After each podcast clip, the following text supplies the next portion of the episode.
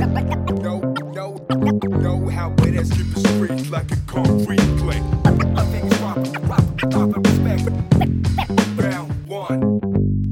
Bonjour et bienvenue à tous dans les Snack Podcast où nous allons parler du sport sous son spectre le plus large. Entrepreneuriat, culture, nouvelles technologies, performance, bien-être et bien plus encore. Nous sommes Maxime et Mehdi et le but, à travers nos échanges, est de vous partager un maximum de savoir sur ce sujet qui nous passionne et qui nous en sommes certains vous intéresse aussi. Bonne écoute à tous. On en profite aussi pour vous rappeler de mettre 5 étoiles et un petit commentaire sympa sur notre podcast. Cela nous permettra de continuer à nous développer et de vous proposer un contenu toujours plus qualitatif. Bienvenue à tous dans ce nouvel épisode de Snack Talks. Je suis comme d'habitude accompagné de Mehdi pour cet épisode autour de la course à pied, notamment du trail, de la transition sur route. Et c'est vrai que ça fait un petit moment qu'on n'avait pas abordé la partie un peu plus euh, body et entraînement. Donc euh, je suis avec Mehdi. Comment tu vas? Bah écoute, ça va très bien. Je sors d'un cours euh, chez Barry's justement. Ah, Ça me dit quelque chose. Ça dit quelque chose Ouais, apparemment ils te connaissent sur place là-bas. Mhm. Et à 80 minutes, et là, je suis, je suis bien. Là, je suis, Là, je t'es suis sur un petit quoi. nuage. Petit nuage. Donc, euh, donc ça va. Euh, par rapport à ce que je disais la dernière fois, mon genou, euh, ça commence à aller un peu mieux. Ouais, donc, cool.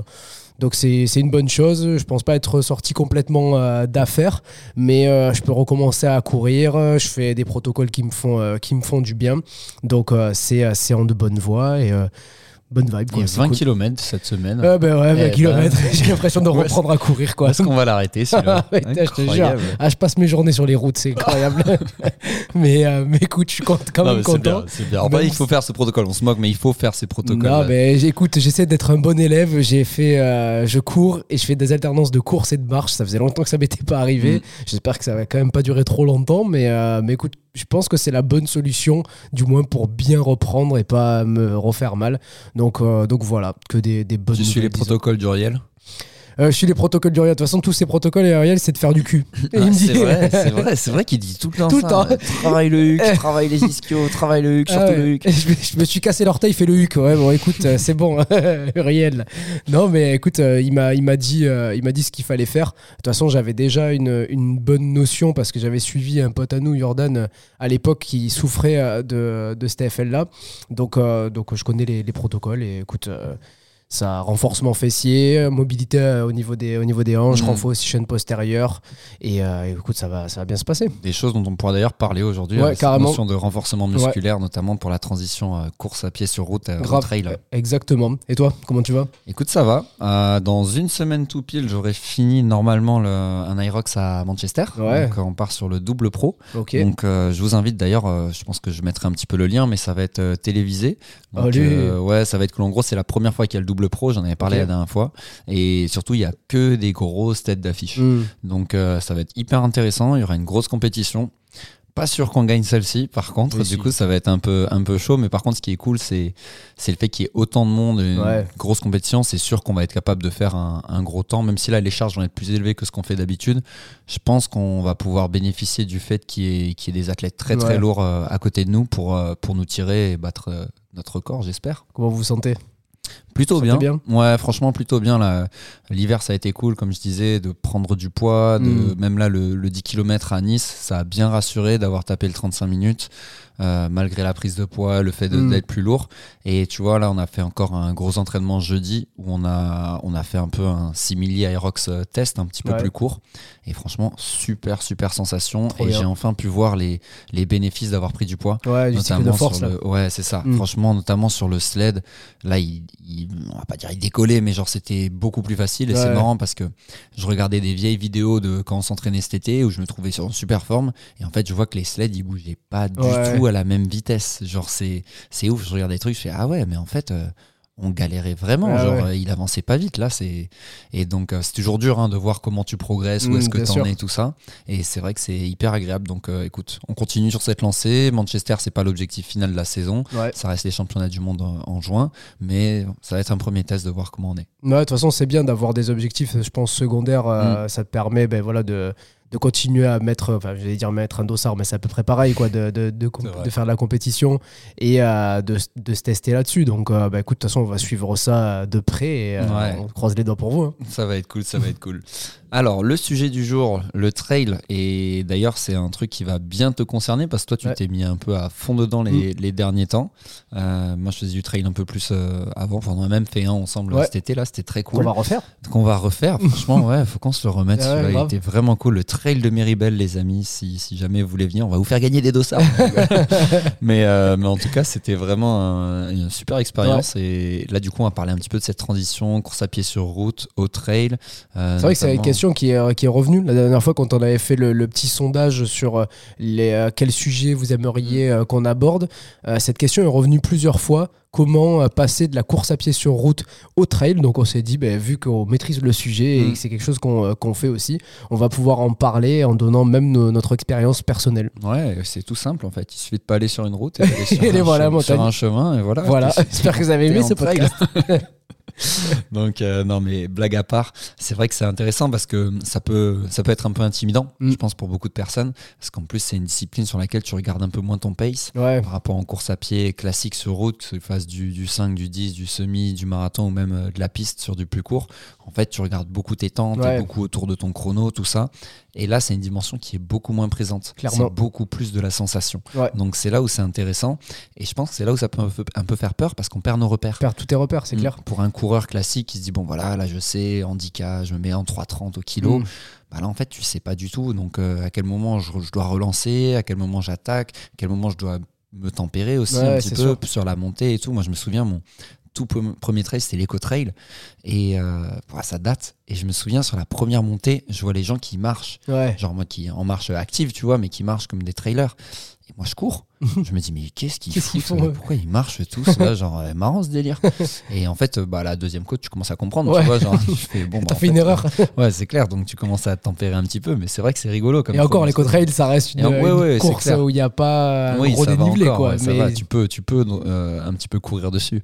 Enfin, mais, mais c'est vrai que la, première course, je me souviens vraiment de cette Ouais. de me dire mais qu'est-ce qu'ils font tout ça c'est clair. Et je pense que la, la- la pire des choses, c'est de se dire que euh, bon, ben c'est bon, j'ai l'habitude de faire euh, du semi, j'ai l'habitude de faire euh, du marathon. Je vais aller aborder une distance qui va être similaire en pensant que l'effort va être le même. Ouais. Mais euh, 42 sur route et 42 euh, avec, sur du trail avec du dénivelé Ouais. et avec un type de terrain qui a rien à voir avec le bitume, clairement, c'est pas la même chose. Quoi. Ah non, c'est clair. Et, et donc du coup, je pense qu'il faut essayer d'y aller avec beaucoup d'humilité Mm. et se dire qu'en fait, tu commences une nouvelle discipline presque. La base est la même, on reste sur de la course à pied, mais c'est pas le même sport en Mm. fait. Donc euh, faire un transfert de vos référentiels sur la course à pied en essayant d'aller les, les transposer directement sur le, sur le trail, je pense que c'est la pire erreur à faire. Ah ouais, c'est clair. Bah, tu vois, bah, typiquement, parlons de l'éco trail, donc euh, c'était 40, c'est 45 km, le premier que j'avais fait. Et donc, j'avais déjà fait du marathon, donc 42 km. Et je m'étais dit, bon, allez, euh, je crois qu'à l'époque, marathon, je faisais en 3,15, un truc comme ça. Je me disais, bon, bah, allez, éco trail, euh, allez, 3h40 ou un truc comme ça, Ouais. ça devrait aller. Et finalement, je crois que j'avais mis genre 4h20 ou 4h30.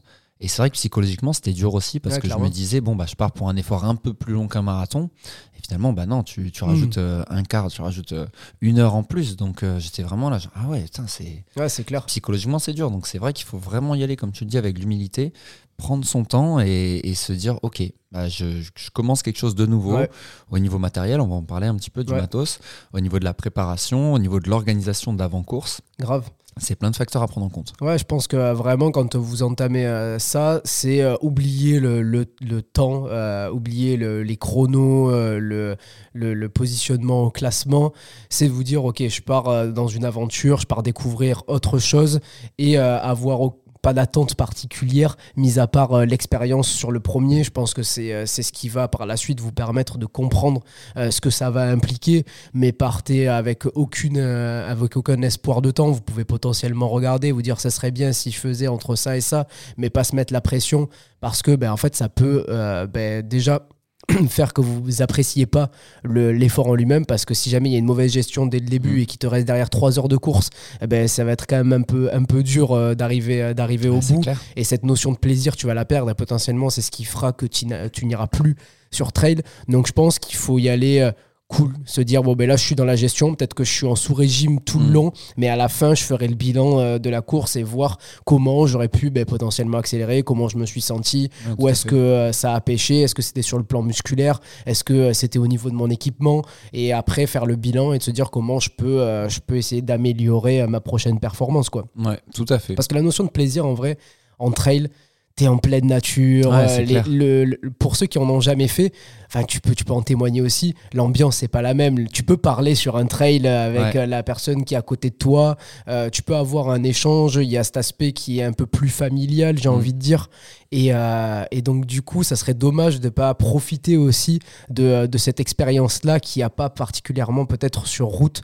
Donc, euh, donc moi, il y a j'invite- moins la pression du chrono. Bah ouais, c'est ça. Chrono, chrono, tu vois, de regarder sa montre, de perdre son pace. C'est vrai que du coup, tu, peux, tu prends plus le temps. Grave. Et comme tu le dis, tu parles plus aux gens, notamment aux bénévoles. Mm. Quand tu t'arrêtes sur un ravitaillement, tu vas plus facilement Grave. échanger avec la personne, dire ah merci, ah c'est quoi la suite du parcours, c'est comme ça, ah ok. Ah ouais. C'est souvent des locaux, donc ils connaissent un petit connaissent peu bien. là où tu vas passer, ils sont au courant du truc, donc ces échanges-là, ils sont, ils sont priceless, c'est Ouais, super cool quoi. C'est clair.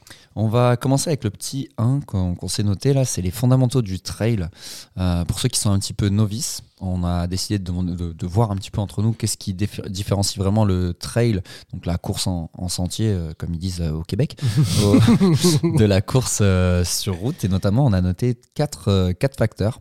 Donc, il y a déjà le, le fait que le terrain soit varié. Ouais. Donc, et quand on dit varié, donc c'est il va être euh, différent, mais il va surtout être euh, à plusieurs, euh, comment dire, à plusieurs moments différents dans ta Mm. course. C'est-à-dire que tu peux commencer, en général, tu commences, c'est quasiment toujours un petit départ sur route. Ouais. Tu vois, si je prends l'ex- l'exemple de la, de la Restonica en Corse, on était à Corté, tu démarres, tu es sur la route, tu as 1-2 km où tu es sur du bitume. Donc là, voilà, il faut quand même pouvoir un petit peu savoir courir et mettre un petit peu de vitesse Ouais. au final, parce que c'est là où, là où tu gagnes euh, des places. Mm. Euh, tu peux avoir du, du terrain juste de la terre, tu peux avoir du terrain euh, plus technique, rocailleux, etc. Donc c'est vrai qu'il y a ce côté vraiment de terrain varié. Ouais. Donc euh, il faut être capable de s'adapter à tous ces terrains. Euh, ensuite, en petit 2, on a mis la technicité. Et là, tu vois, je pense que tu vas pouvoir nous parler un petit peu, par exemple, de ton expérience sur euh, l'Alpine Trail. Ouais. L'Alpine Trail. L'Alpine Trail, on sait toujours pas. L'Alpine Trail, donc parce que comme à la Restonica, moi, il y avait un côté très technique. Ouais. En fait, euh, en fonction des types de terrain, tu te rends compte que c'est pas du tout la même course que tu vas pratiquer. Et euh, même si sur le papier, il y a le même dénivelé et qu'il y a la même distance, au final, euh, l'impact sur ta, course, elle est, elle est vachement grande.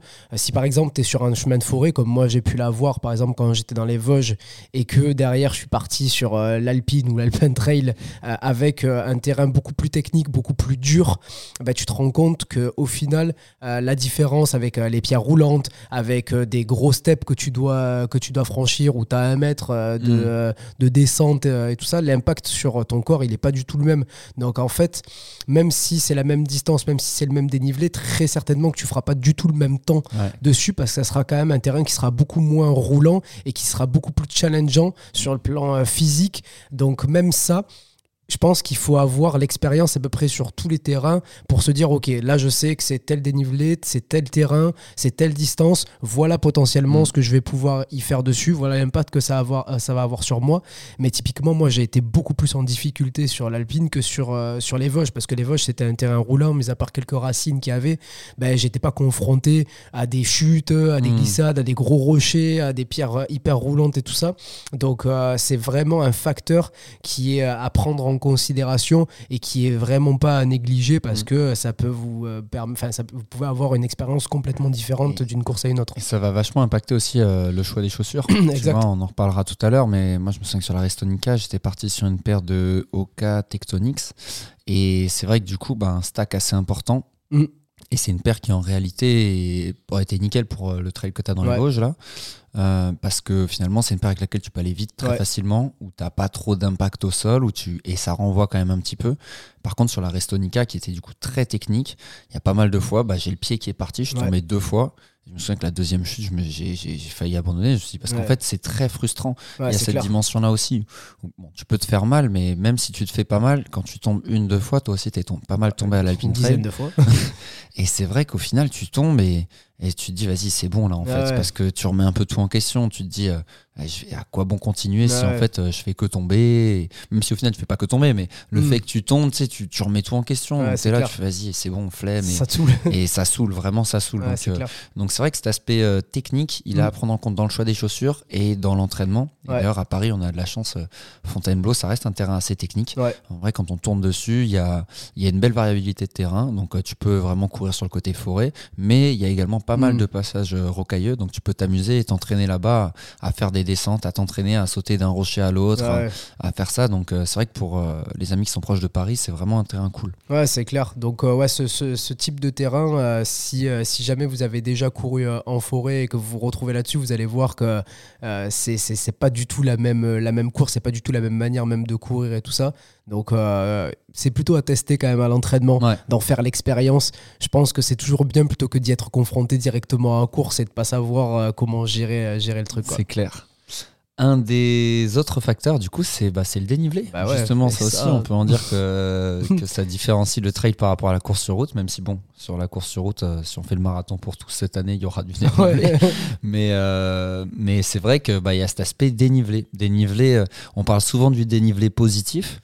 Mais pas on va pire. pas se mentir, ouais, c'est pas le pire, c'est pas le pire parce que même si sur le dénivelé négatif, bah, en général, tu regagnes un petit peu de vitesse, tu peux te lancer un peu plus. Euh, moi, j'ai un très mauvais souvenir sur la Restonica, du coup, d'avoir les 13 ou 14 derniers kilomètres en descente, avec les genoux très flingués du, Ouais. de- du terrain technique et, et de subir cette descente comme pas permis parce que chaque pas, ça me lançait des couteaux dans, dans les genoux Et ouais. et c'était vraiment un enfer. Donc, quand tu es bien physiquement, nickel, tu Mm. peux envoyer, tu peux gagner de la place. Quand tu es un bon descendeur, c'est vraiment là où, où tu crées la différence. Par contre, quand tu as commencé à prendre un petit peu un coup euh, euh, au niveau des articulations, ça devient ton pire ennemi. Parce Ah, que sur la montée, tu le sens pas. Ah ouais, t'as pas, de douleur là-dessus. Mais c'est vraiment le- le- le- la phase excentrique Ouais. qui va te faire euh, prendre cher. Donc c'est vrai que le dénivelé, c'est un facteur à prendre en compte. Clairement, et puis après, on en viendra quand on va parler un peu du, du renforcement et tout. Mais c'est là où il devient important parce que si jamais musculairement, t'es pas en capacité de pouvoir encaisser les, les montées et que derrière, tu as du dénivelé positif, dénivelé négatif qui arrive, eh ben, tu seras flingué euh, musculairement. Et donc, du coup, ben, c'est le- c'est sur le niveau articulaire et tendineux, etc., que ça va se, ça va se jouer. Et là, vraiment, les douleurs, c'est pas les mêmes parce que quand tu arrives dans une descente et que tu as les quadris flingués, euh, tu peux te dire que tes genoux- tu prends tout dans les Eh ouais. genoux et là vraiment c'est pas marrant. Donc euh, c'est sûr que c'est un facteur qui est, qui est hyper important. Donc on peut s'y entraîner en, en- en prenant, euh, enfin en faisant de la musculation, des choses comme ça. Mais moi je pense que faire du spécifique, ça sera toujours euh, Ouais. le- le- la meilleure des, Ouais, la fait. des solutions pour, euh, pour s'y entraîner. Il y en a beaucoup qui me disent mais comment on fait pour s'entraîner à descendre? Eh ben on descend. Tu vois. Ouais, j'ai pas d'autre j'ai pas d'autre explication ça peut être tout, tout bête mais t'as beau travailler ta musculation et tout ça peut-être que ça permettra à ce que tu te blesses moins ça fera de la prévention pour tes blessures ou autres mais pour t'entraîner à descendre, il faut descendre en fait. Ouais. Et pareil pour monter. En fait, si tu veux être un bon monteur, il faut que tu puisses Mm. bah, aller t'appeler du dénivelé positif, faire des séances spécifiques de dénivelé positif et euh, bah, te charger les jambes en fait. Ouais, et, et voir après comment ça, comment ça se passe, comment tu les encaisses et petit à petit essayer de faire évoluer ta pratique. Et tu vois, je pense que, hum, comme tu dis, le spécifique, c'est le plus important. Et après, l'aspect renforcement musculaire, musculation, il va aller on top. Tu vois, Ouais, ça va être vraiment à partir du moment où, OK, je sais déjà bien descendre, je sais déjà bien monter. Euh, si maintenant, soit c'est pour un peu côté prévention blessure, ok, je vois que je me blesse souvent, bah là, Mhm. effectivement, le renfort, il est primordial. Ou alors, c'est bon, bah allez, j'ai déjà un très bon niveau et j'ai vraiment envie d'aller chercher le truc en plus. Ouais. Là, ça devient vraiment cool de, de rajouter cet aspect-là. Mais première chose, comme tu le dis, c'est vas-y, il faut aller manger de la descente et de la montée. Il n'y a pas 10 000 choix. Ben moi, tu vois, je l'ai vu, hein, sur un terrain un peu moins technique comme celui, euh, comme celui des Vosges, euh, ça m'a, le, ma préparation, ça allait. J'avais un peu de spécifique, mais pas tant que ça. Bon, on l'a, dit, on a fait la, on avait fait la, la course ensemble sur Méribel. J'avais eu l'occasion de partir plusieurs fois en montagne avant, mais c'était rien de, rien de fou euh, le, le volume que j'avais pu manger en montagne.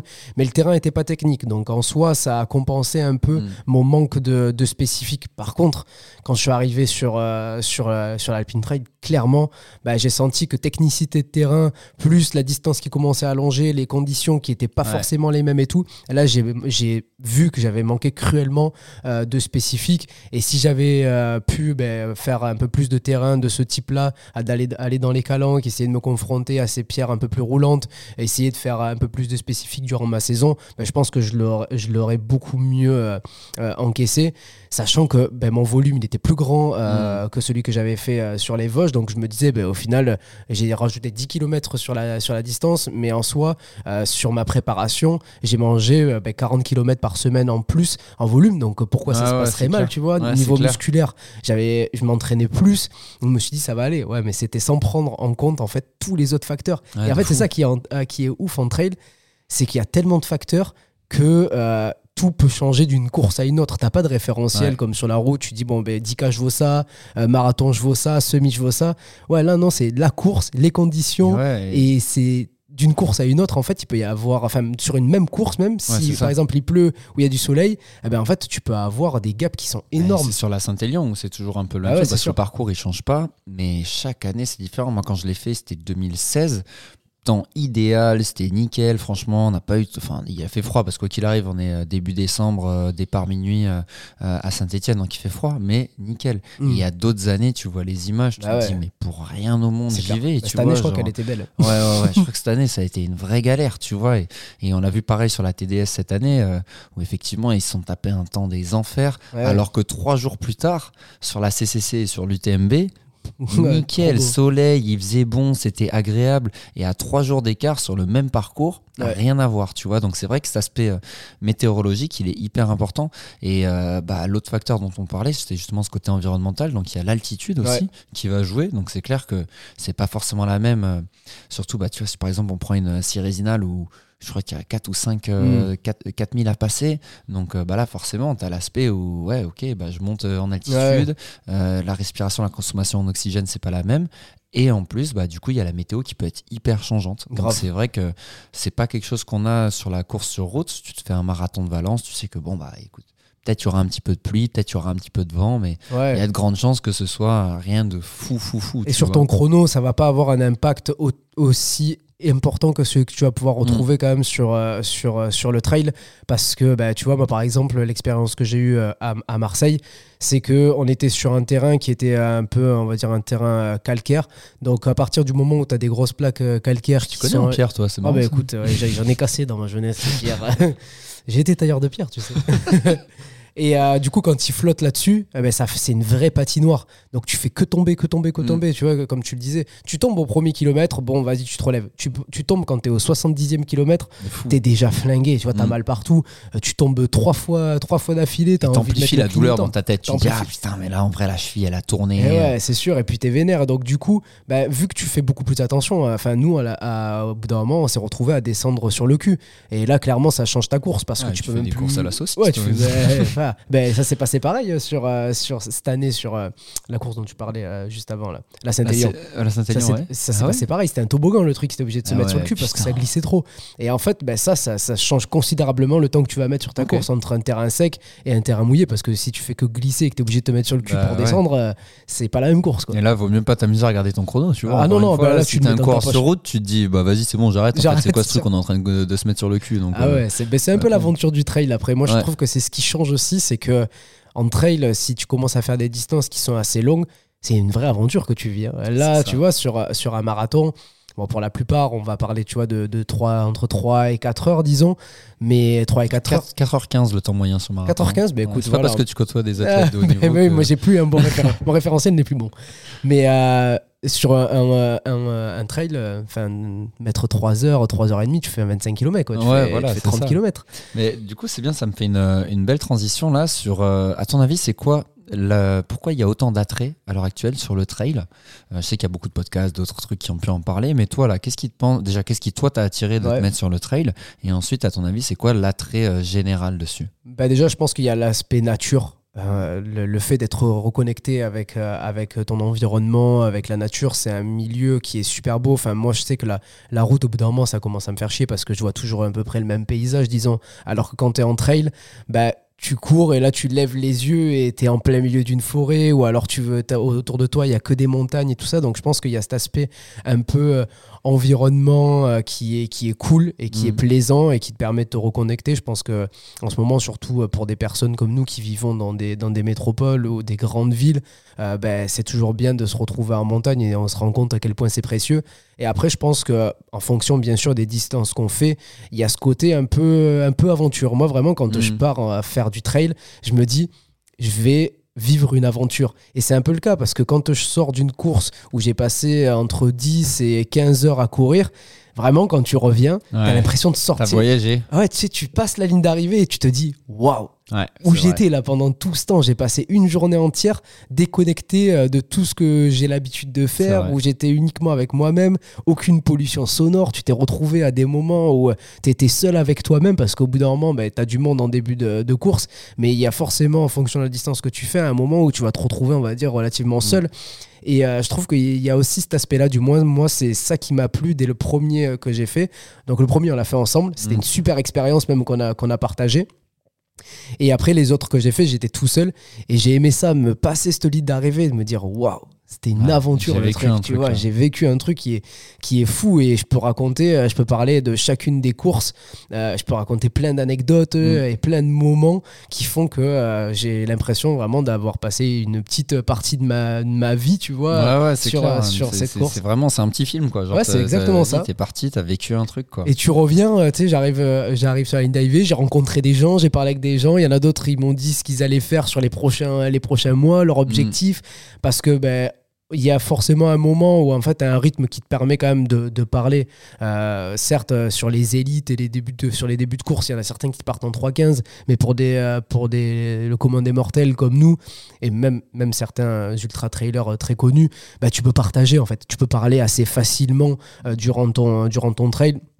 Donc euh, je trouve que tu fais des rencontres, euh, Ouais, tu, passes d'un paysage à un autre, euh, tu as des conditions qui sont... tu peux avoir de la pluie en bas et faire un grand soleil en haut. Donc je trouve que c'est ça qui est assez fou. Ouais, c'est clair. Je me souviens, moi, ça me rappelle bah, la, fin de la Restonica, justement, les 12 derniers kilomètres qui étaient galères. Je les ai passés avec un mec qui s'appelait Thomas. Euh, Plus aucune nouvelle de, de, de lui, tu vois, mais genre, vraiment, à ce moment-là, il était tout pour moi, quoi. Ouais, genre, te vraiment. ta vie se C'est- rattachait à non mais c'est vrai tu vois c'était dans le dur lui il arrivait lui était c'était un gars qui, est- qui, est- qui avait un bien meilleur niveau il était vraiment très haut niveau mais il était tombé au début mais genre Ouais. salement du coup il se retrouve euh, avec moi et, et on termine cette course ensemble et, et on termine bras dessus bras dessous euh, Ouais. on passe la ligne d'arrivée ensemble les bras en l'air et, Ouais. et on a passé ouais, la dernière heure à descendre, à, à, à s'encourager un l'autre, à se tirer, un coup lui devant, un coup moi devant. C'était vraiment un moment, un moment Ouais. de fou, quoi. Et genre, c'est vrai que ça crée un lien qui, qui est ouf. Tu peux l'avoir, tu vois, sur un marathon. J'ai déjà fait une course où ouais, et j'ai passé genre 90% de, de mon temps avec euh, qu'une personne. Tu vis quelque chose. Bah, par exemple, si on reprend l'exemple Mm. du marathon de New York où, où je fais la course avec Mathias, tu vis un moment. Mais je trouve qu'il est encore plus fort, tu vois, sur le trail parce que effectivement, tu as ce côté, on est en aventure, on est en extérieur Grave. et, et, et tu, tu vis vraiment quelque chose. Et d'ailleurs, je pense que c'est aussi un aspect euh, qui plaît aux gens, c'est ce côté plus déconnecté Ouais. dans le sens, ok, il y a la nature, mais également on est moins, comme on le disait tout à l'heure, sur son chrono. Ouais, c'est sûr. Et c'est vrai que au final, les gens ils se mettent beaucoup sur la course à pied pour se vider la tête. Donc c'est vrai que c'était un boulot un peu prenant. Bah tu vas courir, ça te vide la tête, mais quand petit à petit tu commences à rentrer vraiment dans le jeu de la course à pied, bah, tu vas être vachement sur tes chronos. Tu ça. vas commencer à te mettre des pressions. Ah, j'ai pas passé mes 1000 euh, dans les bonnes allures. Ah, là, j'étais trop lent sur, euh, Mm. sur ma sortie tempo, etc. Ah, là, mon rythme cardiaque, il est trop élevé. Et du coup, tu te mets un petit peu une pression sur le milieu course à pied euh, euh, urbain, tu vois. Mm. Alors que quand tu es sur le trail, tu peux beaucoup plus facilement déconnecter. Donc, euh, je trouve que c'est un aspect qui est encore différent. C'est un autre level un petit peu de, de sport et de déconnexion de soi Grave. que la course à pied classique, je trouve. Grave, et puis c'est vrai que tu vois, sur la course à pied, au bout d'un moment, tu finis, classique, hein, sur route, je parle, tu finis par oublier presque la notion de plaisir et rentrer uniquement dans la phase de performance, Mm. où chacun de tes, tes runs est rattaché à un pace en particulier. Mm. Et ça, je trouve que en fait, en trail, ça n'existe pas trop. Quand et pourtant, même quand tu entends parler des, euh, ben, le- le- des personnes qui sont euh, des athlètes mondialement reconnus euh, sur le circuit de, de l'ultra.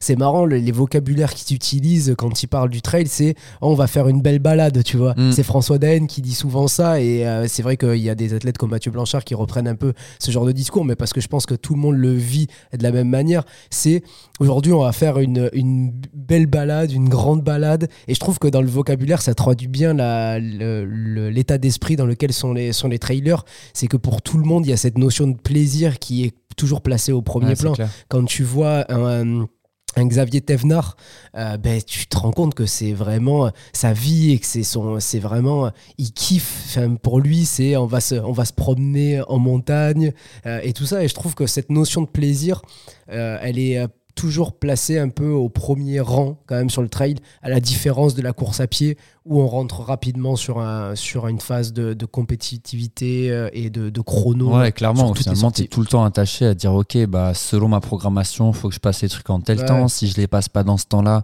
euh, ça veut dire que ma course va pas forcément bien se passer, Mm. etc. Tu as beaucoup plus de ça. Et c'est marrant, on entend beaucoup d'interviews de, de trailers, justement. Euh, et je pensais, là, j'ai recherché son nom, euh, Lambert Santelli, celui qui a le record du GR20. Ouais.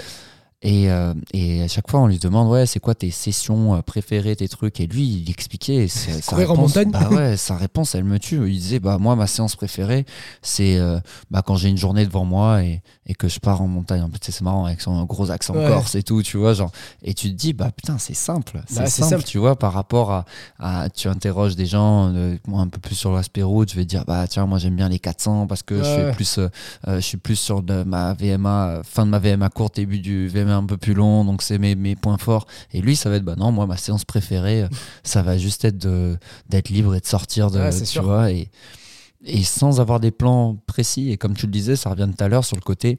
Bah finalement, c'est l'aspect, euh, le spécifique le plus important. C'est pas forcément d'avoir la séance parfaite et se dire, ok, coach, c'est quoi la meilleure séance pour que je progresse? Mais en fait, c'est juste, vas-y, sors, profite, et essaye d'en faire au maximum. Et je pense que c'est ça l'aspect du trail qui- Ouais. qui, attire aussi énormément. Après, je pense que maintenant, euh, à l'é- à l'époque, je pense que les, les, euh, les trailers qui étaient, qui étaient là, il y avait vraiment cette notion-là qui était euh, très présente. Mais là, je pense qu'il commençait à avoir tellement de compétition. Je parle bien sûr, Sûr. de la tête de course, encore une fois. Je parle de l'élite de ce, de ce sport où, euh, ben, en fait, maintenant, euh, des mecs qui sont sur, euh, sur, euh, sur le trail, euh, c'est les têtes de course, elles courent aussi vite quasiment que des marathoniens, tu vois. Ouais. et ça tape du 2-17 sur des, Et- sur et des pour- marathons. Et Et pourtant, leurs entraînements, ils sont moins, euh, moins structurés qu'un qu'un Kipchoge qui va savoir exactement la cinquième semaine euh, de Ouais. sa préparation, la troisième séance, c'est ça. ouais, c'est Tu sûr. vois Alors que je pense que pour avoir lu pas mal de, de biographies, euh, notamment celle de Daen, celle de Mm. Blanchard, euh, où en fait finalement ils sont vraiment, c'est vraiment bon bah allez vas-y, j'ai des volumes d'entraînement à respecter, des choses où je sais que je dois les passer. Mais il y a moins ce côté, euh, ok, je dois vraiment avoir ça, ça, ça, telle séance, telle séance. Aujourd'hui, bah, c'est Courtenay euh, de Walter Ouais, aussi qui, ouais. elle, c'est juste sortir, Sortir. et courir. Elle sait même pas combien, elle part de chez elle, elle sait pas combien elle va faire. C'est- après, c'est une extraterrestre. Euh, Ouais, on, parle d'une meuf où, à mon avis, euh, il y a personne qui comprend. Ouais, non, c'est clair. qu'elle mais tu fait vois, on parle de la tête de course, enfin des, des meilleurs Oui. coureurs. Et ben en vrai, bah, les Kylian, les Courtenay, les machins, les François Daen, bah eux, euh, ils sont pas les plus structurés. Alors je pense que petit à petit, effectivement, il va y avoir une génération. Je pense que d'ici 10 ans, avec il y a plus d'argent dans le trail, il y a plus de tout ça. À un moment donné, tu vas avoir des gars où c'est carré, Ah oui. c'est tac, tac, tac. T'en as un qui va débarquer, il va être costaud, il va faire tous ses trucs, tu sais ce qu'il fait, il sûr. sait ce qu'il mange. Ça va venir, c'est forcé, c'est forcé. C'est Parce que tu sûr. vois, bah, c'est, on en avait déjà parlé dans le podcast, mais c'est Daen dans, dans, sa, dans sa biographie qui justement il disait, euh, c'est là où c'était intéressant, il disait maintenant, est-ce que si j'étais hyper hyper structuré, que je buvais pas une goutte d'alcool, que je, est-ce que je serais meilleur? On Ouais. sait pas. On Mais sait le pas. jour, parce que lui, il vit comme ça. Mais je pense que le jour où il y a un gars qui est à fond, qui est hyper euh, structuré, logiquement, Ouais, il devrait ouais. pouvoir taper des, des, Ah oui, des performances de malade mental, tu vois. On va, bah justement, ça nous fait encore une fois une belle transition, incroyable. On devient professionnel en podcast. Euh, sur euh, bah, la préparation physique et, et technique en trail. Donc, euh, si tu veux, tu, tu pourrais nous parler un petit peu de toi. Du coup, tu es à Paris, Ouais. même si tu as bougé un petit peu euh, de temps en temps là, pour ta, ta prépa, euh, qu'est-ce que tu as fait justement pour euh, t'habituer à, à la notion de dénivelé, sachant qu'il n'y en a pas des masses ici Ouais. Est-ce que tu es allé te faire à fond du Montmartre up and down? Je sais qu'il y a beaucoup de trailers parisiens qui vont se faire Ouais. les marches de funiculaire up and down, mais je crois que toi, c'est pas trop ton cas. Non, parce que bah, tu vois, j'essaie quand même d'aimer ce que je fais et faire des marches, faire des allers-retours dans les marches, c'est pas forcément ce qui me fait le, le plus kiffer. Donc j'essaie surtout de me dire bah, quel effort je vais pouvoir euh, retrouver euh, sur le trail. Donc j'essaie de me servir là de mon, de mon expérience personnelle. Et je sais que bah, ça va être une alternance entre euh, un effort musculaire assez important sur les phases de montée, des phases de vitesse pour relancer sur du plat et après potentiellement de la descente. Donc j'essaie de me dire ok sur le, sur, en termes de ressenti, je sais que je vais être amené à mettre de la vitesse au à un moment où je vais avoir les jambes par exemple très lourdes. Donc me faire des séances de vitesse sur piste en ayant les jambes hyper légères, je trouve que ça a pas trop de sens parce que Mm. c'est un effort que je ressens que je Ouais, ferai jamais, tu vois. Ouais. Et euh, à la limite, ça sera peut-être au début de la course euh, si jamais on part sur du plat, mais sinon je le retrouverai pas pendant tout le reste de ma, de ma, de ma course. Donc je me dis, ben, il faut que j'apprenne à courir vite avec les jambes bien chargées. Mm. Donc ce que je me fais, c'est que euh, pendant soit sur une journée, une seule journée ou, ou le lendemain d'une, enfin sur deux jours, je vais travailler par exemple sur de la force ou de l'endurance de force, ce qui va faire que je vais avoir des, des courbatures, je vais avoir potentiellement les jambes lourdes, et le lendemain, je vais essayer de mettre euh, de, la, de la vitesse par Mm. exemple. Ou alors, je vais euh, travailler euh, très lourd sur la, la veille et le lendemain, je vais me faire une sortie longue. Mm. Et j'essaie toujours comme ça de transposer un effort que je vais vivre lors de la course à une séance que je vais pouvoir me faire euh, le lendemain. Et après, sinon, ça m'arrive même de faire euh, ben, des allers-retours en côte, mais après, essayer de faire du, du plat de suite après. Ouais. Donc euh, là, je vais aller à- à- au but de Chaumont, c'est plus près de chez moi, plus que Montmartre, Mhm. tout simplement, il y a un peu moins de monde. Je vais m'enchaîner les, les montées et directement après la montée, je vais essayer de mettre de la, de la vitesse ou essayer de vraiment de déroul- dérouler à une allure spécifique. Mm. Pour moi, ça sert à rien presque que je cours aujourd'hui en dessous de 4, tu vois, parce que courir en dessous de 4, ça va être bien, mais je vais rarement le rencontrer. Ouais, À clair. la limite, pour travailler sur mon ouverture de hanche et des choses comme ça, ça va être intéressant parce qu'en descente, je vais pouvoir courir en dessous de, en dessous de 4, Mm. généralement, euh, en fonction du, du 4 minutes au kilo hein, pour ceux qui. Ouais, en 4 minutes au kilo, pardon. En fonction du type de terrain, par exemple, je sais que dans les Vosges, ça m'est arrivé d'être en 3,30, tu vois, euh, dans les, euh, dans les descentes et même un peu, plus, un peu plus rapide. Donc il faut que mon corps sache encaisser cette vitesse-là. Ouais, et qui sache le faire, comme tu disais, c'est important sur l'ouverture de hanche, tu vois, parce que sinon c'est vraiment un truc où tu peux te Tu peux te blesser. faire mal. Si t'as pas l'habitude d'avoir une telle extension, d'avoir ton psoas Ouais. qui soit autant étiré, ça peut être un petit peu contraignant. Exactement, donc il faut que mécaniquement il soit Mm. habitué à cet effort, mais c'est pas du tout là-dessus que je vais me focaliser parce que c'est clairement pas une, un rythme que je vais avoir Mm. sur le long de la course.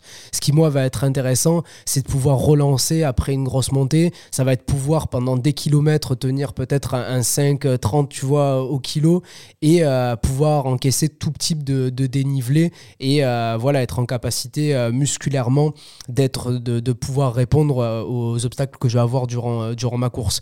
Donc euh, moi j'ai un gros travail euh, musculaire sur ce début de saison. Je fais beaucoup de force quand même. Mhm. Et euh, après, je vais là rentrer dans pas très longtemps sur un, un cycle d'endurance d'endurance musculaire où là, je vais avoir des, euh, des très très longues séries à faire sur des mouvements un peu plus spécifiques avec euh, des, euh, des angles de travail aussi un peu plus Mhm. spécifiques. Mais voilà, j'essaie de travailler sur des, des efforts euh, que je vais pouvoir retrouver et pas euh, courir pour courir vite, Ouais. quoi, parce que ça me sert clairement à Ouais, rien non, sur clairement, c'est pas le but. Mais il y a, y a quelque chose que je fais faire aussi, je sais pas si tu l'as déjà testé euh, sur, sur les trailers que j'ai. C'est je, je vais leur faire faire des exercices juste avant leur montée. C'est-à-dire Ouais. dans la même séance, au final, ils vont, je vais leur faire faire squat, fente, etc. Du, assez du 30, enfin long, du 30 à 30 secondes à une minute d'effort, Ouais. tu vois. Et euh, soit un petit peu d'isométrie et ensuite du dynamique. Et après, boum, devoir partir en montée Ouais. tu vois et ce qui au final tu retrouves également cette sensation d'avoir les jambes congestionnées un petit peu dans le dur tu es un peu saturé et là tu dois quand même relancer Ouais. donc c'est intéressant et Je pense que marrant. c'est il y a, y a- y a plusieurs techniques. Je Ah pense ouais, que bien celle sûr. elle est très, Ouais, elle est ouais, très, ça, très bien. Ça dépend En configurations. fait, ce qui est bien, c'est que je pense que de toute façon, c'est de varier entre les deux. Tu vois, c'est d'avoir euh, ce que tu dis, donc de soit tu te fais une séance la veille très très fatigante et derrière, bon bah juste tu vas mettre du volume et tu testes. Soit effectivement, tu peux l'intégrer dans ta séance aussi et en fonction du cycle, tu vas jouer entre Ouais. l'un ou l'autre. Tu vois, c'est ça qui est intéressant. Mais c'est marrant parce que au final, cette séance, euh, même pour les gens sur route, moi je leur fais un petit peu ce Mm. côté-là de tiens, on va faire un, un 10 fois 30 secondes en côte.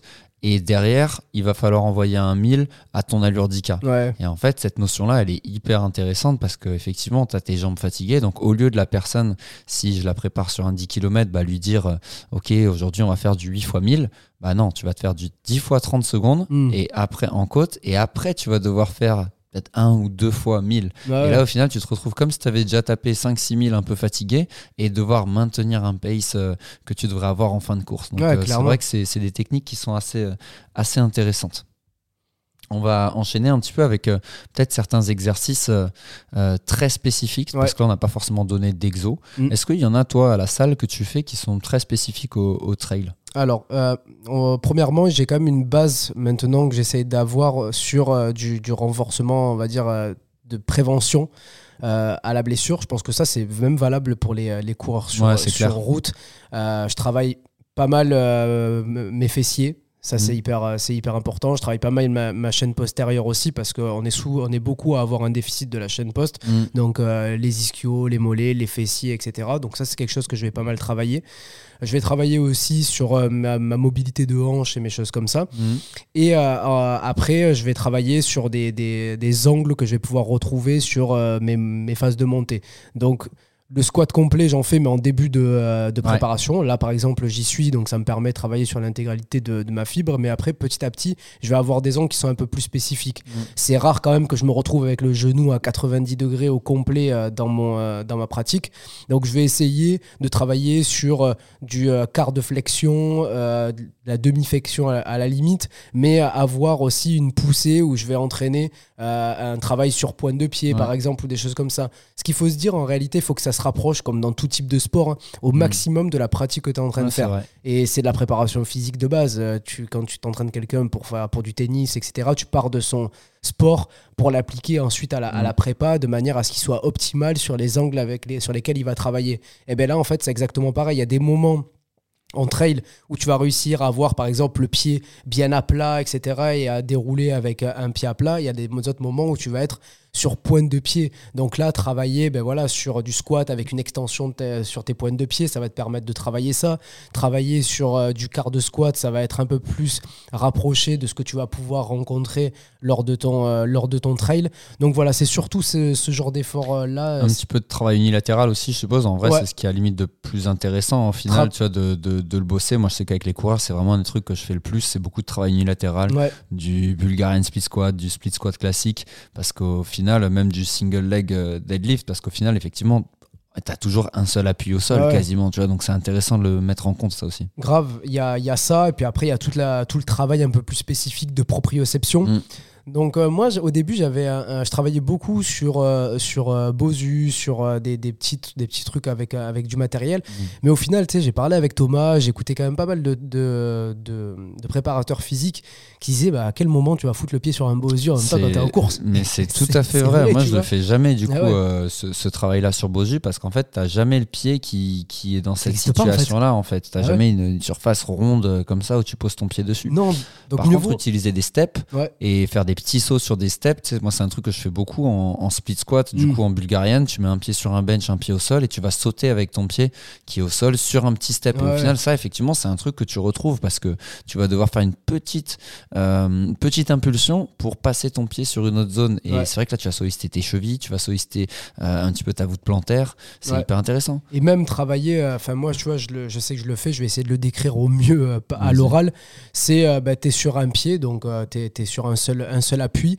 Tu vas prendre un, un kettlebell et là, tu vas créer du déséquilibre. Donc, tu vas avoir un pied à plat, donc tu vas être sur une surface, on va dire, stable, mais tu vas créer un déséquilibre avec ton corps. Et donc, du coup, je fais des bascules un peu de droite à, de droite à gauche, ce qui va me permettre de renforcer mon fessier, son rôle de stabilisateur, et ensuite de, de créer un déséquilibre avec, euh, avec mon corps. Et je trouve que euh, ben, ça, c'est bien de le faire ben, voilà, sur un terrain euh, plat ou alors euh, avec euh, juste la pointe de pied qui va être Ouais. appuyée, juste une partie, une partie du pied. Et ça, je trouve que c'est intéressant parce que le sol dans lequel tu vas être quand tu vas courir va être généralement dur. Ouais, il sera jamais mou comme un, comme un bosu. Mais par contre, tu vas souvent te retrouver à avoir soit le pied à plat, soit l'appui uniquement sur vraiment l'avant-pied, presque les orteils. Un Mm. autre où tu vas avoir complètement l'avant-pied de posé, mais le talon légèrement décollé. Donc ça te permet de travailler avec des, de faire un travail de pied qui est intéressant, qui se facilement se calque à la, à la discipline que tu vas faire.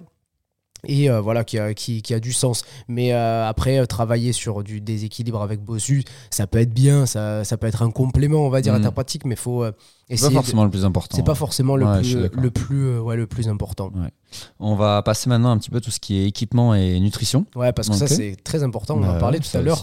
Sur le trail t'as quand même euh, beaucoup plus de logistique que Ouais, sur la course à pied sur ouais. route Il y a vraiment cet aspect euh, logistique qui est, qui est assez dingue et en plus, euh, comme on le disait, donc en fonction de la course.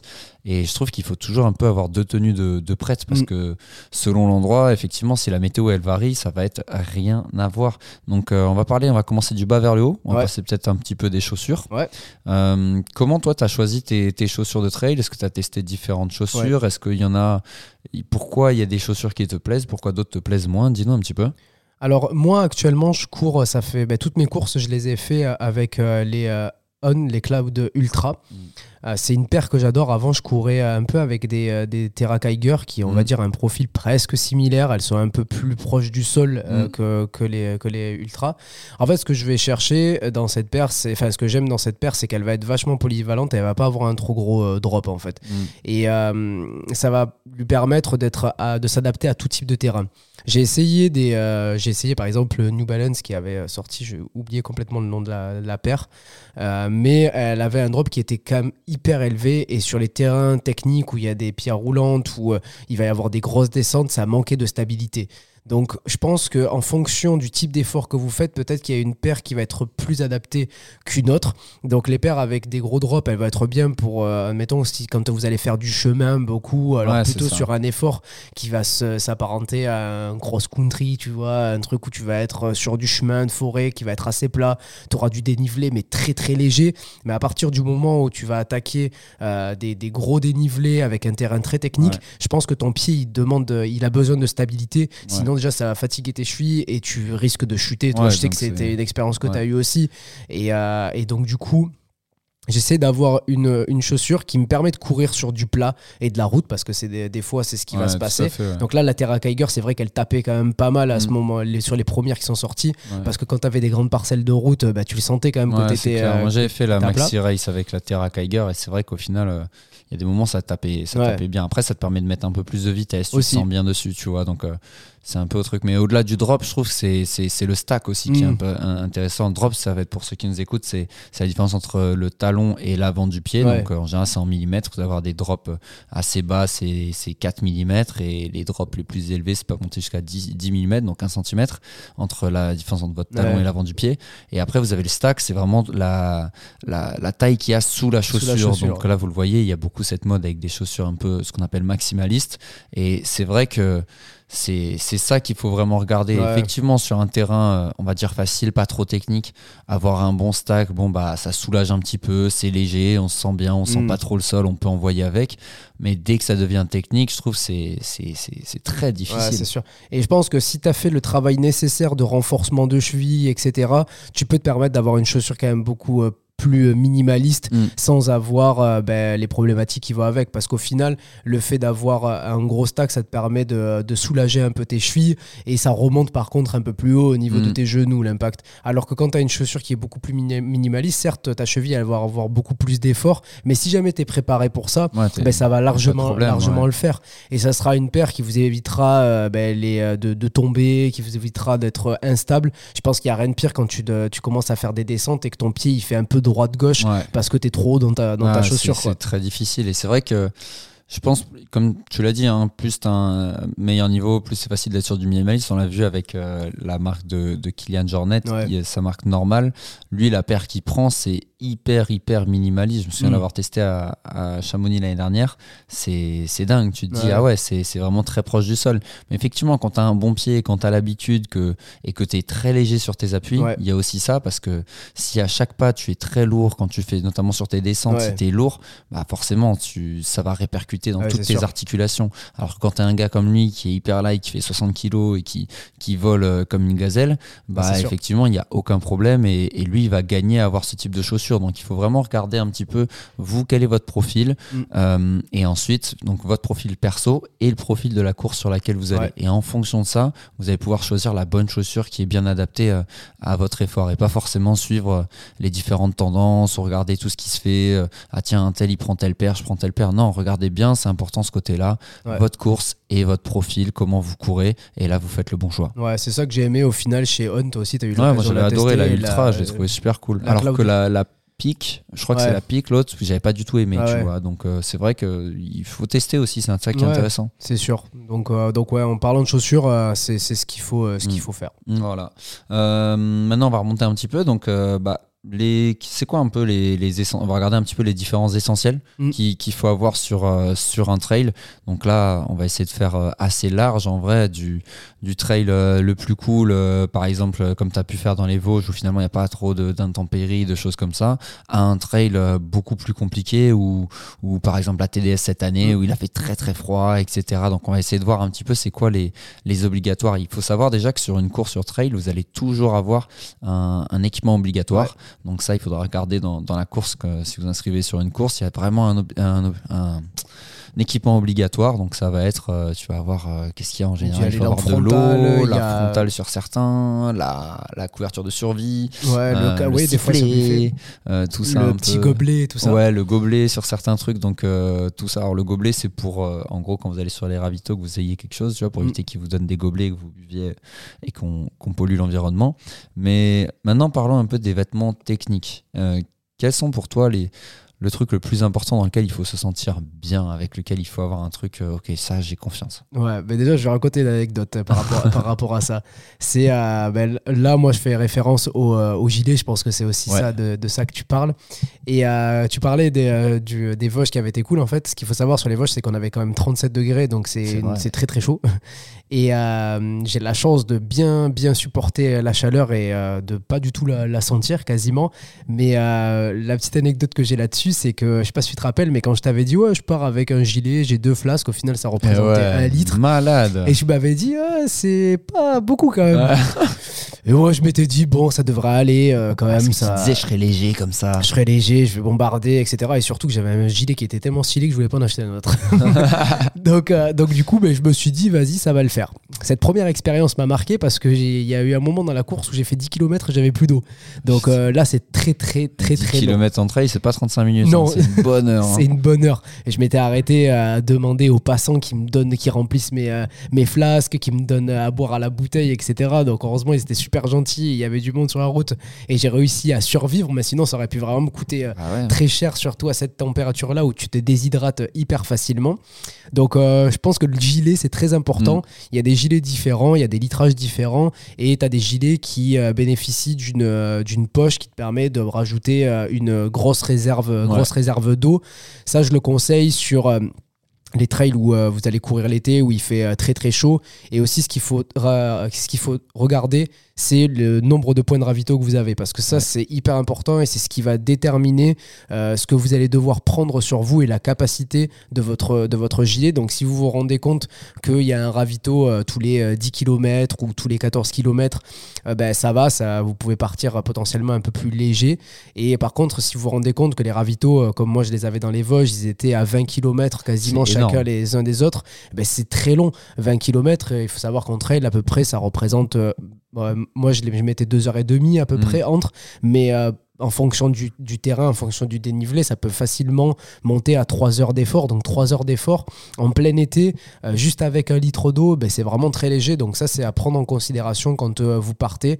Et euh, généralement, les sites, à chaque fois, ils vous disent, enfin tout le temps même, ils vous disent où se trouveront les ravitaux, Mm. à combien de kilomètres ils sont chacun entre eux, combien il y a de dénivelé entre. Donc comme ça, au moins, ça permet de faire des petits calculs et de se dire, bon, ben là, les ravitaux, ils sont quand même pas mal espacés. Donc là, ben, je dois prendre tel type de gilet. Ouais. Et peut-être que vous serez obligé d'acheter euh, plusieurs gilets euh, différents pour euh, Ouais, différents types de courses. Quoi. C'est clair. Et après, en plus, en fonction, effectivement, ensuite, dès qu'il y a des courses de nuit, donc il y a plus de matériel obligatoire, comme on disait, donc la frontale et tout. Donc là, forcément, il faut pouvoir stocker. Donc euh, en général, vous avez des tailles de gilet, ça va de, de 5 litres à 12 litres. Vous avez du 5, du 8, du 12. Mm. Peut-être des marques qui font des 10 ou autres. Mais Ouais. effectivement, si vous partez partir de plus de 70 km, c'est difficile d'être en dessous euh, d'un 12 litres, Ouais. sauf certains athlètes. Je me souviens Kylian Jornet qui était parti euh, son premier UTMB euh, sans, sans gilet. Ouais, pour faire. Il avait fallu- et en fait, c'était marrant parce que du coup, pour l'anecdote, je crois qu'il a 20 ans ou 21 ans, il fait son premier truc et, et il est sponsor par Salomon.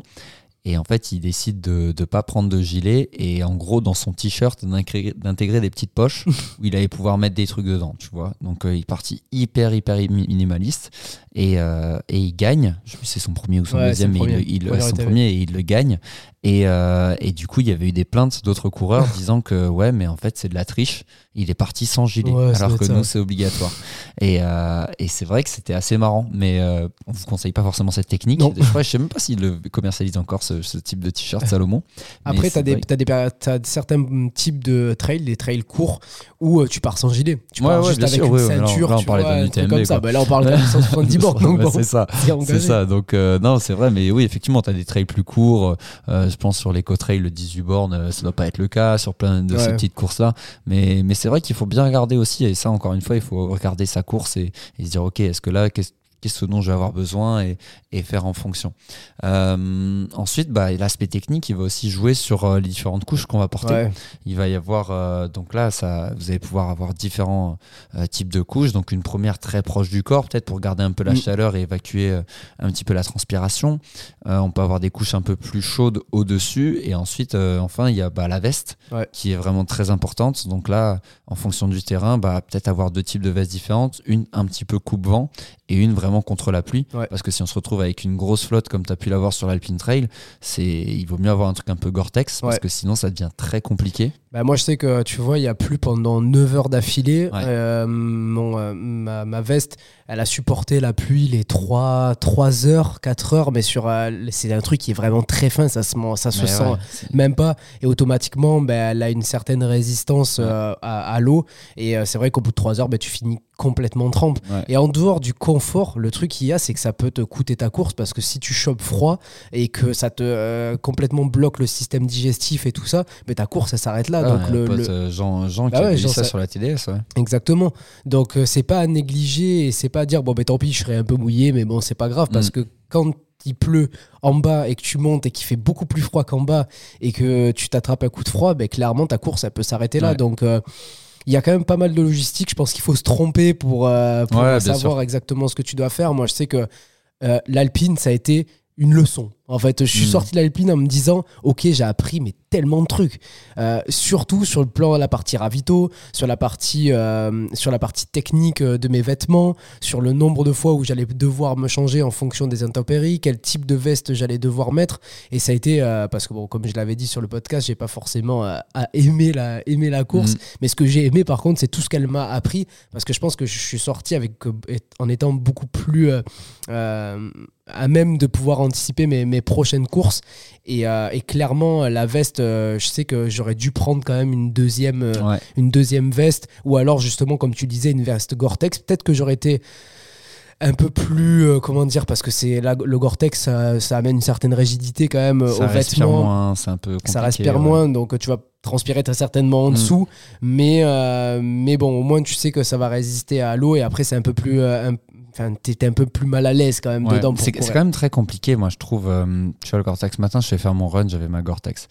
Et c'est vrai que c'est au final, euh, tu te dis, bon, bah s'il pleut, c'est génial. Mm. Mais c'est vrai, ce côté rigide, là ce matin c'était un petit footing tranquille, mais si j'ai une vraie course, Ah ouais, je je me- sais pas encore Ouais. si je me vois mettre vraiment une veste Gore-Tex comme on avait à Chamonix Ouais, pour faire une course officielle. Ah, c'est clair. Après, tu vois, sur l'Alpine, comme tu as eu avec beaucoup, beaucoup de flotte, je pense que je me serais dit, bon, vas-y, let's Ouais. go, tu vois, je mets ça.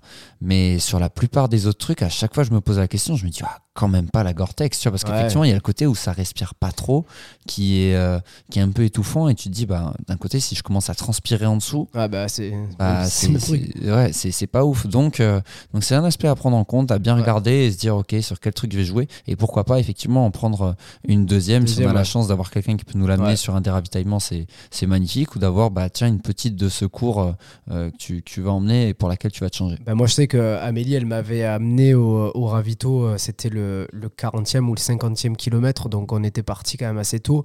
Euh, Enfin, on était parti à minuit. Donc là, il était 6h du matin, je crois, ou 7h du matin. Et quand je me suis changé, c'est j'ai, enfin, j'avais l'impression de revivre. Ah ouais, ouais, c'est clair. Chaussettes, euh, les chaussettes. chaussettes sèches, Ah t-shirt ouais, ça, sec. c'est ouf, les J'étais là, waouh, putain, c'est trop bien. Alors que ça faisait 7 heures que j'étais trempé, quoi. Donc euh, franchement, c'est vraiment un grand luxe de pouvoir être accompagné sur les courses de trail parce que les ravitaillements, ça change tout. T'es pas obligé de partir avec toute ta bouffe dans ton sac. T'es pas obligé de manger euh, ce qu'on te, Mm. ce qu'on te propose. Tu peux avoir des, des fringues euh, sèches. Euh, franchement, ça c'est le, le- un luxe de malade. Ouais, c'est clair, c'est clair. Bah écoute, euh, dernière partie dont on va parler, ça va être euh, un petit peu la nutrition et y avait les bâtons aussi.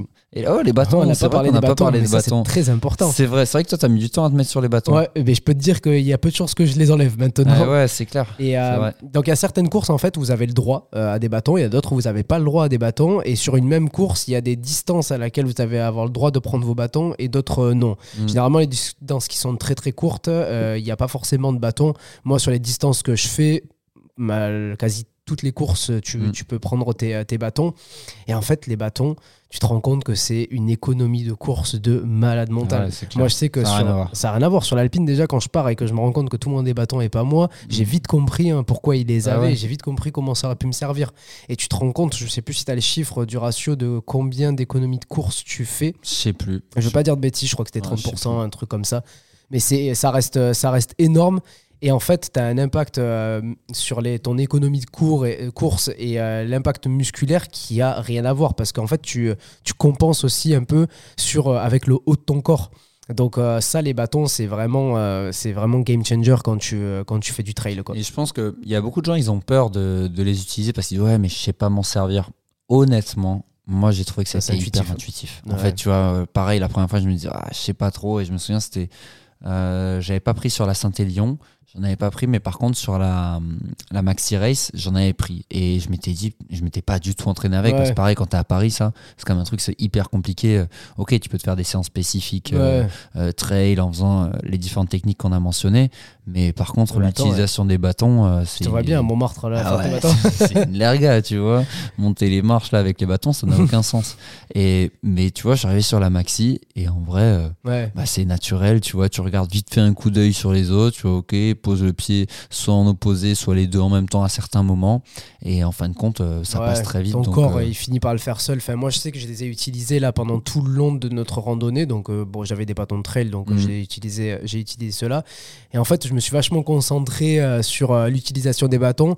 Donc, comme tu le dis, c'est clair que c'est intuitif généralement. Mais je pense que quand tu as une bonne technique euh, avec les bâtons et que tu as un planté soit alterné, soit en duo et tout ça, et que tu le gères très bien, ça doit vraiment changer ta, change vraiment ta, course. Et je pense que tu, c'est même une technique par la suite sur lesquelles tu peux travailler clair. spécifiquement. Quoi. C'est clair. Je viens de trouver des petites études là, intéressantes, tu vois. Ils te disent par contre que l'utilisation des bâtons, ça te fait brûler 20% d'énergie en plus. Bah, ouais, parce que tu utilises le, ton corps aussi. Ouais, donc un peu à prendre en compte, je pense, euh, Sur la partie nutrition. à nutrition, exactement. Et euh, par contre, il disait qu'il y avait une étude aussi qui montrait qu'en général, tu étais 2,5% plus rapide pour, euh, pour les efforts totaux sur, sur une pente. C'est énorme. Quand on, a des, quand on a les bâtons, tu vois, sur les pentes de, moins de, moins de 20 degrés. Donc, euh, bon, tu vois, effectivement, c'est un truc qui peut être euh, hyper intéressant. Euh, on passe maintenant sur cette partie euh, Alimentation. nutrition, alimentation.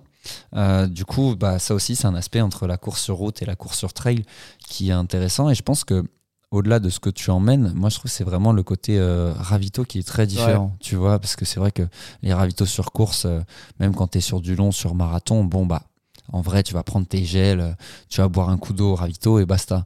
Là, les ravitaux euh, sur du très long et encore plus sur de, l'ultra, même si on n'en a pas encore goûté à, à du plus de 100 bornes, T'as vraiment une mentalité euh, différente. Le ravito, tu t'y arrêtes comme un Ouais, arrêt au stand, ouais, un peu comme les voitures, euh, on le voit, et il y a toute une gestion. Bon, après, à un certain niveau, c'est un truc très millimétré. Blanchard, euh, on le voit Ouais, dans ses trucs, dans ses interviews, c'est à la minute près, avec sa copine qui lui fait tous les trucs et tout, c'est hyper carré. Mais c'est vrai que c'est vraiment un moment, le ravitaillement. Mm. Moi, je me souviens sur la Maxi, justement, à, à la moitié, là, de l'autre côté de, de Annecy, je m'étais arrêté, 5-10 minutes. Tu manges vraiment, tu te poses, tu Ouais. t'assois. Ça, c'est aussi un truc qui, pour un coureur sur route, qui est inconcevable. De se dire, bah attends, la Ouais. moitié de ma course, tu, je m'assois pour Moi, manger et arrêt- je me discuter. jamais. Et essayé. euh, ouais, moi je m'étais assis à la Maxi Race à la moitié, j'avais mangé un truc et boum, j'étais reparti. Et c'est vrai que c'est assez ouf, tu vois, genre tu te dis, euh, c'est très très différent, tu clair. vois, tu recharges tes batteries, tu rechanges tes trucs, tu vois, tu fais plein de trucs. Tu... Donc euh, c'est vrai que c'est C'est un certain aspect. Et ensuite, bah, sur l'aspect nutrition globale, bah, il faut. Bon, il y a un peu de tout. Hein. Tu peux, par exemple, tu as les bars, tu as les trucs Mm. et tout.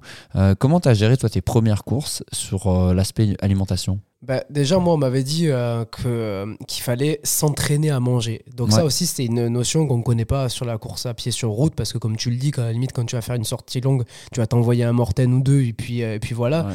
Là, en fait, moi, j'ai fait des sorties où je partais pendant euh, 4 heures, 5 heures, et je m'entraînais à manger. Mm. Je, je sais qu'il fallait. Enfin, on m'a- j'avais, j'avais lu au début que j'ai commencé. Bon, maintenant, maintenant je, je maîtrise assez bien cette partie-là.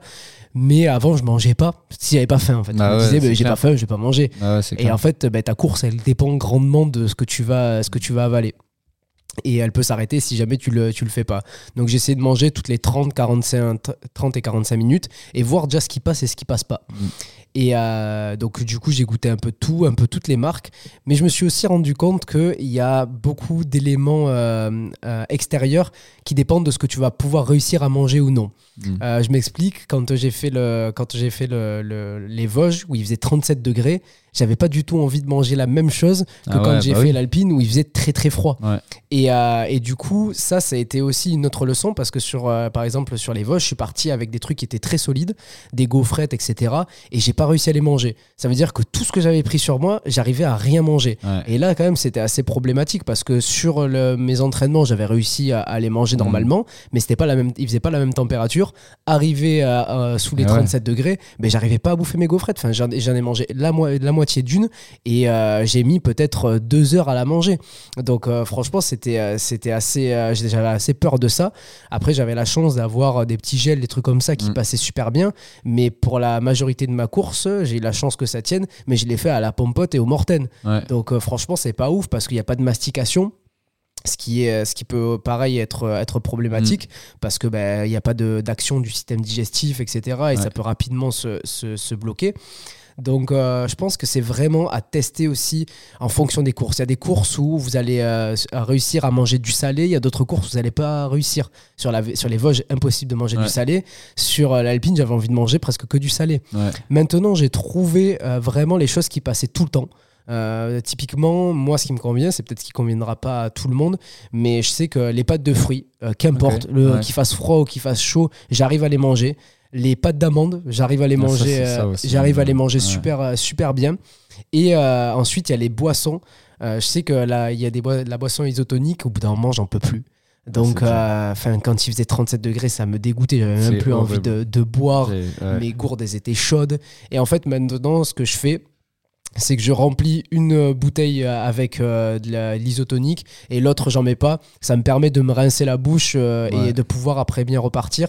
Et je fais une alternance entre sucré et salé parce que ben, c'est vrai que le sucré au bout d'un moment il peut te dégoûter donc euh, le, le salé euh, là vous allez, vous allez attendre des conseils hyper euh, techniques avec des trucs euh, des, des alimentations hyper techniques mais je bouffe du Babybel tu vois Mm. parce que la première chose qu'il faut faire, c'est rentrer du carburant. Ouais. Le carburant, c'est des calories. Le Babybel, il y en a dans, dans les, Ah il y a- ouais, y, a vrai. dedans. Et en fait, je mange ça et j'ai l'impression que ça me lave, tu vois, la bouche, la gorge. Ah. Et après, je peux remanger des trucs qui sont un peu plus caloriques et, euh, et plus peut-être un peu plus durs à assimiler sur, sur, le, sur le- la longueur. Quand tu manges ça pendant euh, 4 heures ou 5 heures, t'en as plein le cul en fait Ouais, de c'est bouffer clair, du sucré et ça finit par te, par te dégoûter.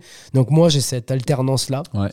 Et, euh, et c'est comme ça que je gère. Et maintenant, je pense que c'est ce que j'apporterai sur mes ravitaux. Mais j'avais essayé, par exemple, les purées euh, hyper caloriques. Là, Ouais. Euh, tu te, c'est des purées ou alors des compotes qui font 200 cales. Impossible de les manger. Ouais. Dans n'importe quelle configuration, impossible de les manger. Donc ça sert à rien, même si euh, c'est très bien sur le plan nutritionnel, que ça m'apportera beaucoup plus qu'une pompote classique. Mm. Je préfère m'envoyer 4 pompotes, que ça me fasse peut-être 150 calories, que m'envoyer une purée à Ouais, 200 ou- parce que je vais pas réussir à la manger à la bouffer, et ça va me dégoûter. Et, euh, et cet inconfort dans la bouche et ce, ce, Ouais. ce- ce dégoût que tu as, c'est vraiment Et comme tu pas dis, il faut, il faut le tester, tu vois. Et, et c'est marrant, par contre, ça, je pense que c'est un conseil qui est vraiment valable pour tous. Ouais. Le côté alterner euh, boisson isotonique et eau classique, c'est primordial. J'avais fait la même erreur sur Ironman où je m'étais dit, bah tiens, vas-y, je remplis les deux bouteilles euh, full mortaine et tout. Au moins, comme ça, j'ai plein de glucides, je sais que ça va bien Ouais. passer.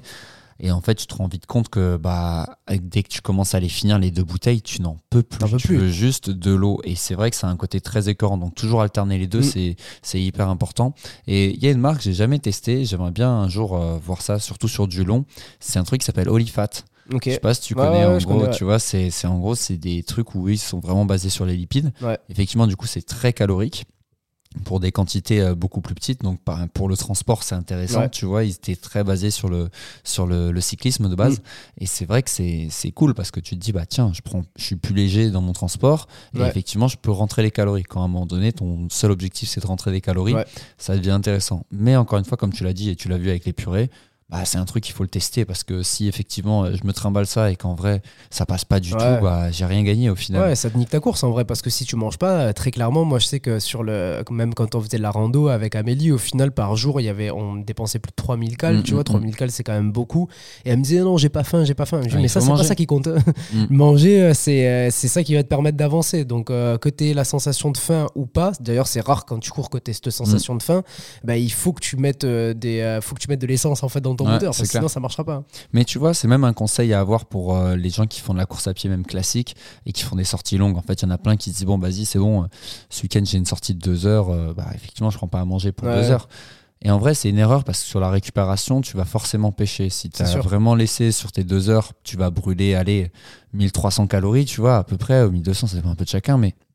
Mais effectivement, si tu rentres rien, derrière, il va falloir que tu manges. Donc, il faut que tu sois, tu t'envoies un gros, gros truc Ouais. donc, tu- donc là, c'est compliqué à digérer. Donc, encore une fois, tu n'assimiles pas forcément. Alors que si tu t'es pris un ou deux gels euh, pendant ta sortie, Mm. bah, tu aurais déjà commencé à remplir un petit peu ces stocks- ces stocks-là. et effectivement, là, tu vas pouvoir grave euh, récupérer plus vite. Tu vois, donc euh, c'est pas une erreur à, à faire. Il faut pas hésiter à manger. Et ça t'évitera de cataboliser aussi, tu Ouais. vois, parce que c'est vrai que c'est ouf hein, quand tu passes, euh, par exemple, moi sur la 60, euh, sur le- les Vosges, ça m'affichait un total presque de 6000 cales que Ouais, j'avais bah perdu. oui, ouais, c'est énorme, tu Mm. te rends compte. Enfin, la, la tête que j'ai en partant et celle que j'ai en terminant, j'ai pas la même chaud, tête. tu chaud. vois que mon Ouais. t-shirt il me sert plus, que j'ai les joues creusées. tu vois bien que j'ai perdu du poids en fait pendant toute la course. C'est vrai qu'il faut Donc, euh. L'impact musculaire, il est énorme parce qu'à partir du moment où tu n'apportes plus assez pour, qu'il, euh, pour que Mm. ton corps mange, ben, ça va taper quelque part. hein. Donc, euh, très clairement, euh, c'est, vraiment très important. Même si tu finiras par perdre du poids sur un effort euh, long comme celui-ci, euh, si jamais tu rentres rien, euh, c'est, ça va être problématique. même. C'est vrai. Bon, écoutez les amis, je pense qu'on a fait le, le tour Ouais, du sujet. C'était hyper intéressant, un gros épisode. Donc euh, n'hésitez pas à nous partager, nous dire ce que vous en avez pensé. N'hésitez pas non plus à, à nous dire euh, des, des idées de Ouais. podcast, comme on a dit. Là, ça c'était quelqu'un qui nous a soumis cette idée. Donc euh, au final, c'est hyper intéressant. Donc ça nous permet de réfléchir à d'autres choses et de vous proposer toujours quelque chose de, de neuf. Donc euh, suivez également Snack Talks France Yes. et regardez bien toutes les petites publications qu'on envoie. C'est c'est cool. On essaie de faire un vrai travail là-dessus. Encore merci pour votre écoute. Merci Mehdi. Merci à toi, merci tout le monde. Allez, bonne À journée à tous, à très bientôt. Merci pour votre écoute. On espère que cet échange vous a plu autant qu'à nous. N'oubliez pas que vous pouvez nous suivre sur les réseaux sociaux si vous voulez en savoir plus sur nos aventures. Et bien sûr de nous mettre 5 étoiles parce que ça fait toujours plaisir et si vous mettez un commentaire au passage, ce serait incroyable. Merci à vous et on se retrouve très vite pour un prochain épisode. Know, how it is, like a concrete